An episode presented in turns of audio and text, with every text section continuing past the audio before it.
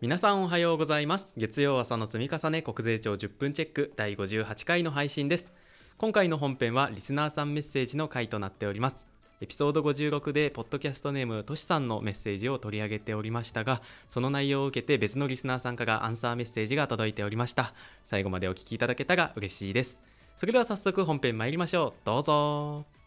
おはようございます。税理士の村木です。おはようございます。税理士の米津ですこのシリーズは国税庁の新着情報のうち重要性の高いものを2人で話すと企画です。我々2人の勉強会に参加するイメージで聞いていただければというふうに思います。また若いリスナーさんが多いと聞いてますのでなるべく噛み砕いて話すようにしています。というわけで今週の国税庁10分チェックですが冒頭のナレーションでもありました通りリスナーさんのメッセージを取り上げます。ポッドキャストネームインボイス制度また延期してくれないかなさんのご投稿ですね、えー、ご投稿ありがとうございます。これまで取り上げたリスナーさんのメッセージの中でもダントツの長文なのでまずは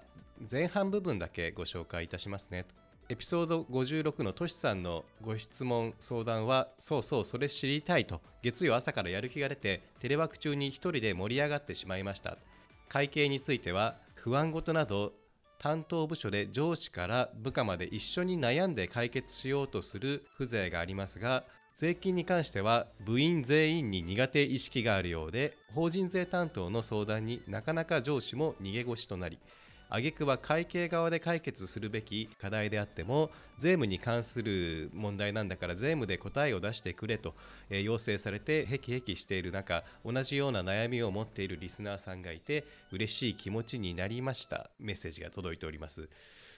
結構思いがこもってますね村木先生こちら。私もクライアントさん含めてインボイスの話するときにやっぱり各社固有の取引というか事象っていうのがいろいろあるんだなっていうのは整理してて思いましたね。だからそれでちょうど悩みどころが多いっていうことだと思いますけども、まあ、ただあの、まあ、どこかで誰かが頑張るしかないので、ぜひ先頭に立って まとめていっていただければ、こう自分の経験にもなりますし、きっとどっかで生きてくると思うので、諦めずにあの頑張っていただければというふうに思いました。そうですね本当にあの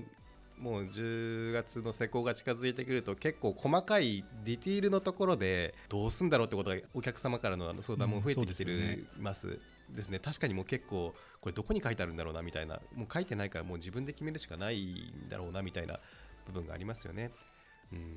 であとその部署間のボールの投げ合いというかそのあなたがやってくれみたいなのがあるみたいなことがメッセージでありましたけど私も会社員時代あの経理をやっていまして会計部門税務部門っていう分け方じゃなかったですけどやっぱりそれぞれの担当部門部署があって新しい何かの出来事があると結局誰がそのボールを取るんだというのがいつもこの牽制をし合うというかそういう状況が私自身もあったような気がしますねと。でまあそんな中先輩とかを見ているとやはりそこでまあ俺がやるっていう感じでこう責任感とか、まあ、当事者意識を持ってやっていく人が実力もついていくし周りからも頼られてすごく成長につながっていってるんだなっていうのはあの景色を見ていたのでぜひこの機会にさらに一回りご成長される機会になるんじゃないかなと勝手に思っております。ということでメッセージ後半部分に次いきますねと。私もトシさんと同じ悩みを持っています。インボイスは買い手売り手の両者で認識する必要があると思っています。売り手が発行するインボイスと買い手が支払う入金額が不一致の場合には、買い手が発行する支払い案内を確認してみて、本体価格は一致しているけれども、消費税額を含めた総額までが一致してない場合は、借方が雑支出の消費税は不課税と。貸方は売掛金で仕分けを入れてえ売掛金残高を消す処理をしています。またえ、買い手が支払う額がシステムで計算されており、売り手から請求書を受領したときには、原価などではすでに支払額をシステムに投入後で、請求額と当社の支払額が一致しない場合が多々あります。この場合、差異を指摘してきた場合には、借方雑支出え、消費税は課税貸方は買掛金として追加仕分けを入れています。今まで本体価格さえ合致していれば両者側でなんとなく不問としていた入出金に関しても今後は両者間でインボイスはこれになるから総支払額は完全一致しなければならないのでしょうか。または今まで通り、買い手はこれをインボイスとして取り扱う。売り手はこれをインボイスとして取り扱っているというように同一の取引であっても両者間で別々のインボイスをそれぞれの会社で商標として取り扱うことに問題はないのでしょうか？一部取引企業からは買い手に当たる場合も売り手に当たる場合も弊社が発行する帳票をインボイスとするように合意するような合意書の捺印を要請されており一方現場からは1円単位で合わせるのは業務上困難だとあの拒否されてしまっています。何か妙案はございませんでしょうか？長文となり恐縮です。というようなメッセージ。非常に悩みの深さが伝わってくるメッセージでございました。村木先生いかがでしょうか？質問の中で何点かあった中でまずこれはそうだなって、まあ、言い切れるというか確信があるのはとりあえずインボイスは売り手買い手で両方で存在してはいけないっていうのはいけないと思うんですよね。やっぱりインボイスって売り手側が作成義務が基本的にあってそれをちゃんと消費税を通知するっていうのが本来の趣旨なのでそこは守るべきだって考えるとやはりインボイスは一つっていうのは基本じゃないかなと思いますが米津先生この点はまずどうですか？私もそう思いますね両者が出しちゃってる場合っていうような事例を国税庁さんの資料などで見たことはないですけど、まあ、1枚になるんだと思いますしあとはそのいわゆる支払い案内書側買い手が発行する方っていうのはインボイスとして使える場合って売り手側が異議を申し出ない限りみたいな縛りを設けていく必要があったと思いますのでそうするとあのおのずからその売り手優勢というんですかね売り手が出しちゃっていやこっちが本物ですよっていうふうに言われたら買い手側はもうそれに従うしかないんじゃないかなというふうにあの理解しております。ですよね。あとご質問あった差額が出る話ですけど、まあ、これも私の超個人的な見解というか意見なんですけどいつも例に出して申し訳ないです。昨年度あの酒税局の佐々木さんが座談会していただいて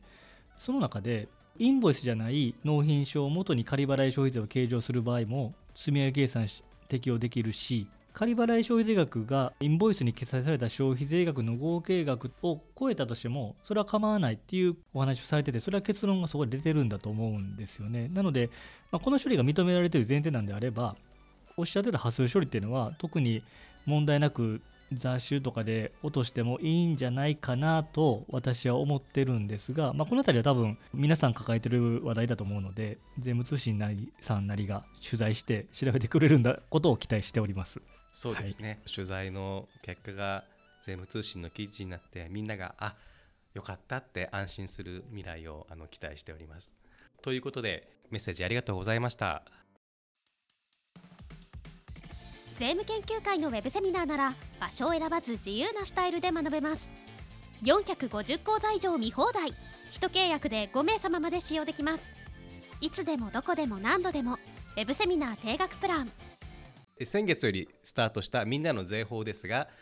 前回の法人税法第22条の回をお聞きになられた方のツイートがありましたので紹介させていただきます。法人税に、えー関わる方ならみんな大好き法人税法22条が来たと。解説の先生もやはり詳しい一つの条文なのにここまで語られるのはすごい。ということであの非常に喜びの声が出ました。村木先生嬉しいですね。皆さんこうやって感想いただけると励みになりますし頑張ろうと思いますので。あとホームの方にもですね新たな条文リクエストが来ているみたいでちょっと今日はあの時間が足りないので深くはしませんがせっかくなんでご紹介させてください。ポッドキャストネームがないので匿名さんとしましてみんなの税法シリーズ予想通り法人税法22条で始まり大変楽しんでいます。できれば22条の2の近接する日を解説していただきたいです。言葉の選び方が独特。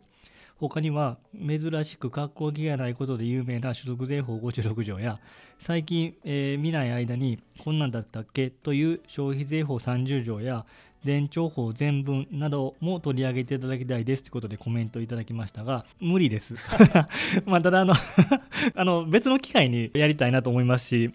こうなかなか選ぶ条文がマニアックなんでマニアックな方が書かれてるなという印象を受けたので。英語はそうですね。で、まあ、せっかくあのいただいたのは近接する日ですよね、22条の2、法人税法22条の2っていうのは、最近できた条文で、好きな人は好きなんですけど、近接する日って何かというと、あの22条2っていうところの第2項に近接する日っていうのが出てくるんですけど、基本的に収益の認識時期っていうのは、物品の引き渡しとか、駅務の提供日って決まってると。で、ただ、2項の方で、その日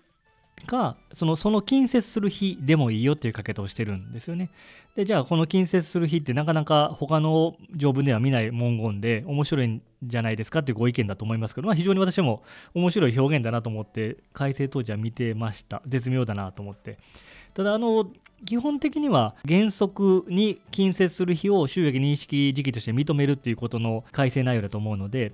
まあ、どこまでが近接する日なのか、引き渡しからどれぐらい離れてもいいのかみたいな話は確かにあるんでしょうけど、そこを議論するほどの知識を私は持ち合わせてないので、まあ、まあ、あのそれ以外の論点があるんであれば、ぜひこんな話をしてくれというのがあれば、また追加でコメントいただければというふうに思います。はい、たくさんリクエストいただけてありがたいです。今後のエピソードでも、みんなの税法のコーナーも引き続きやっていきますので、お楽しみにしていただければと思います。この条文取り上げてほしいよっていうのがありましたら、あのぜひ追加でリクエストをお願いいたします。というわけで今回はリスナーさんのメッセージを取り上げてみました。このポッドキャストは月1回のまとめ撮りをしています。来月6月の配信分は5月26日に収録を予定していますので番組フォームへのメッセージも今月の26日までに投稿していただければ次回の収録で取り上げられますのでぜひご投稿ください。それでは月曜朝の積み重ね国税庁10分チェックそろそろ終わりにしたいと思います。はい。世の中には税法上部が好きな人って一定数いるんだなと驚きました。ありがとうございます。また今週も頑張りましょう。頑張りましょう。ありがとうございました。ありがとうございました。はい。国税庁10分チェック第58回の配信でした。次回のまとめ撮りは今月26日です。アプリでお聞きの方は概要欄からスペシャルサイトでお聞きの方はご意見ご要望ボタンから番組フォームを使ってお寄せくださいそれでは今週も無理せずやっていきましょう。